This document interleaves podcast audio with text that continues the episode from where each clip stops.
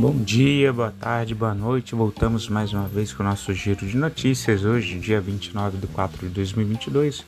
Lembrando que as notícias aqui veiculadas não são recomendação de compra, de venda ou análise, mas notícias disponibilizadas pela grande mídia.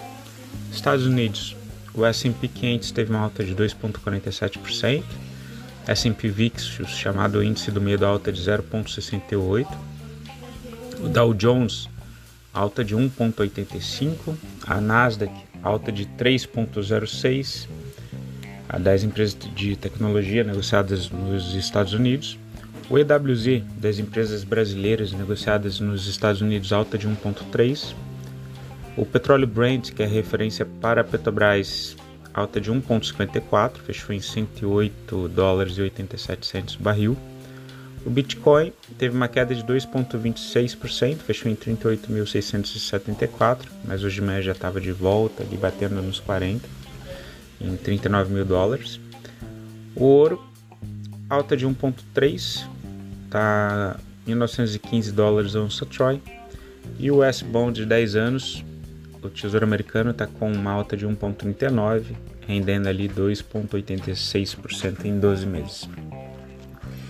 Os índices de futuros de ações dos Estados Unidos eles operam em alta nessa sexta-feira, mesmo após a decepção com certos resultados como a gigante Apple e Amazon.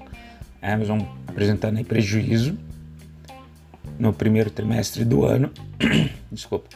Além disso, os investidores demonstram cautela após a divulgação de que o PIB dos Estados Unidos recuou 1,4% do trimestre. Então é aquela questão, né? O Fed ele precisa aumentar as taxas de juros para poder conter a inflação. Só que essa inflação, se ela dispara, né?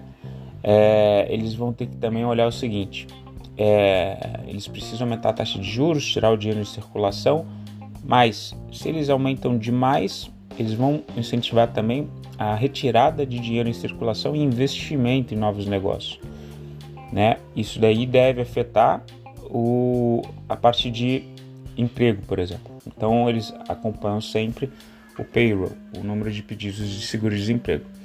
E esse indicador de que o PIB também ele recuou 1,4% é em função disso. As pessoas elas acabam tirando o dinheiro de, da geração de novos negócios, da produção, para colocar em taxas de renda fixa, apesar de que eles estão com é, um, um rendimento negativo, se a gente vê, né, real, tendo de vista que a, o, o Tesouro Americano, por exemplo, está rendendo ali 2,86 em 12 meses, mas a inflação está superior a isso, né? então tem uma rentabilidade real negativa ali. E se eles aumentam demais, então essa taxa de juros para conter a inflação, eles acabam afetando tanto a geração de PIB quanto a geração de empregos, e é isso que eles não querem, eles precisam medir a mão. É, apesar de que algumas vozes ali dentro do Fed, como o pessoal de St. Louis, é, eles vêm defendendo um aumento mais abrupto. Né? Vamos acompanhar as próximas reuniões.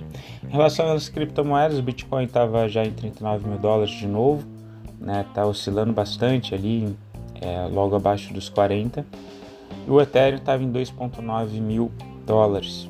Em relação ao petróleo e minério de ferro, o preço de gás natural na Europa eles caíram após dois dias de ganhos, tá? já que os compradores consideram opções para continuar recebendo fornecimento da Rússia sem violar as sanções. É... em relação ao petróleo, WTI, tá? ele mantém ali um patamar de 102 dólares. O minério de ferro ele sobe pelo terceiro dia consecutivo, após anúncios ali do governo chinês, é, com uma expectativa de uh, eles investirem um pouco mais em infraestrutura, esse governo que é bem intervencionista deles, uh, e isso daí deve levar a uma demanda maior do minério de ferro. Né? A China que ela está entrando agora em Ásia, a China ela tem eleições em outubro, né? E eles precisam de certa forma fomentar a economia, que já não está nos mesmos ritmos de crescimento das últimas duas décadas, uh, e eles enfrentam também a questão da bolha imobiliária, que vem desacelerando o crescimento. Lá, os chineses eles não pegam a mercado de, de renda variável, por exemplo, como uma opção de investimento, eles preferem a parte imobiliária, então a gente tem alguns fenômenos do tipo, enquanto Londres e Nova York, por exemplo, um imóvel ele custa de 10 a 17 é, anos salariais ali dos empregados, né? Na China isso chega a 40, 60 vezes, né? A receita anual. Então é, ele é negociado muito acima da média de outros locais do mundo. Por quê? Porque eles utilizam o imóvel quase como uma commodity. Então a gente estava com o fenômeno de ter prédios, por exemplo, desocupados, sem ligação de água, luz, é, sem elevador, por exemplo, mas o pessoal comprando e vendendo como se fosse um ativo. Né? Isso é bem comum na, na China. Na China, o CSI 300 teve uma alta de 2,44% após esse anúncio do governo chinês, de que eles iriam fomentar ainda mais a economia ali para é, tentar combater essa diminuição do crescimento que eles apresentaram nas últimas duas décadas. Então, o Japão índice uma alta de 0,39 no geral. As bolsas de valores fecharam majoritariamente em alta, então, na Ásia. Tá? Diante de sinais então do governo chinês que ele deve injetar mais estímulos na economia, diminuir juros é, de forma compulsória né, e investir em infraestrutura. Então, Europa, estoque 600 alta de 0,69%. Na Alemanha, o índice DAX 30, alta de 0,82%. Na Inglaterra, o FTSE 100, alta de 0,09%. Na França, o índice CAC 40, alta de 0,44%.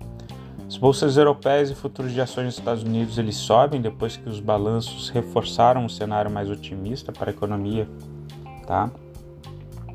E eles seguem acompanhando o desenrolar ali uh, da, da guerra entre Ucrânia e Rússia. Né? Em relação aos indicadores macroeconômicos do Brasil e notícias políticas, a gente teve essa semana a aprovação ali do Auxílio Brasil no valor que o governo tinha pretendido ali inicialmente de 400 reais, tá? votação expressiva. É difícil, né? No Brasil, a gente, quando o pessoal decide dar algum incentivo social é muito difícil depois o pessoal conseguir tirar esse incentivo social. Em relação ao, ao, à inflação, foi divulgado o IGPM, tá?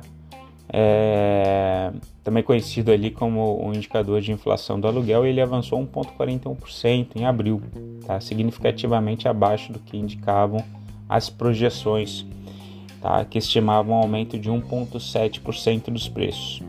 Então pode ser, a gente viu também que o IPCA veio abaixo do, do esperado, uh, um indicativo de que esse aumento de, de Selic em dois dígitos, a gente está em 11,75 de, de Selic, alguns analistas falando em 13,25, como uh, até onde a gente pode chegar, por enquanto a Selic meta segue ali em 12,75, tá? Mas pode ser que ele esteja já gerando efeito então ao conter a inflação. Vamos ver porque a China, como a China ela está fechada com várias cidades fechadas, inclusive as cidades industriais, isso a gente já viu agora num passado recente que acabou gerando um aumento de preços por a falta de componentes e quebra da cadeia produtiva. Em relação à bolsa de, de valores do Brasil, o Bovespa teve uma alta de 0,52, o dólar uma queda de 0,53, fechou em R$ 4,93, o IFIX alta de 0,13. Uh, ah, sobre as notícias corporativas, a Açaí aprovou a distribuição de dividendos de 12 centavos por ação, a EG 3, a EG Brasil aprovou o pagamento de 549 milhões em dividendos, a Grandene aprovou a distribuição de antecipada de 83,6 milhões em, em proventos. A Odontoprev iniciou o programa de recompra de até 18 milhões de ações ON. A Sabesp ela aprovou em assembleia de acionistas o pagamento de juros sobre capital próprio de 644 milhões, tá correspondente a 94 centavos por ação. Em relação às commodities, boi gordo teve uma queda de 2,32%, está em R$ 326,30, recuou um pouquinho na segunda parte dessa semana aí. Na semana passada, a China chegou a suspender as importações de JBS, Marfrig e Minerva. Uh, isso fez com que os preços cedessem. No início dessa semana voltou a subir, mas agora na, no finalzinho da semana voltando e recuando. Então, boi gordo, né? E o milho. Uh, o milho, uma queda de 1,09% em R$ 91,69. O milho também ele veio subindo, né, junto com o dólar. A gente tem que importar a parte da produção de milho porque a gente não é autossuficiente. A gente já viu que tem quebra de safra em Chicago. A Rússia e a Ucrânia que respondem por 20% da produção de grãos mundial. É, a gente provavelmente não vai ter, pode contar com a safra deles em função da guerra. Isso gerou uma pressão sobre os preços dos grãos, né? Mas a, esse finalzinho de semana, então, a partir da segunda metade da semana, o milho chegando a recuar um pouquinho, está lá em R$ 91,69. Em relação à posição dos estrangeiros, finalmente o Banco Central ele voltou a divulgar os dados tá? É, do fluxo cambial de estrangeiros e os estrangeiros eles tiraram bastante dinheiro em março. Tá? A gente já chegou a ter um fluxo positivo ali em 3 do 3 de 2022 de 6,34 bi. Agora eles estão negativos, eles estão tirando dinheiro então um pouco do Brasil de 0,13 uh, ah, bi. Tá? Em relação à posição de mini índice e mini dólar, uh, os estrangeiros eles compraram ainda mais mini dólar, tá? teve um aumento ali de 8,77%, então com 223 mil mini contratos do mini dólar na ponta compradora e diminuíram ainda mais a posição do mini índice, tá? 142.946 contratos do mini índice. Geralmente nesse cenário é quando eles estão apostando uma alta do dólar com uma continuidade de queda na bolsa, tá? Então vamos acompanhar o fluxo estrangeiro. Pessoal, fico por aqui. Desejo a vocês um excelente resto de semana. Qualquer coisa entre em contato. Beijos, tchau.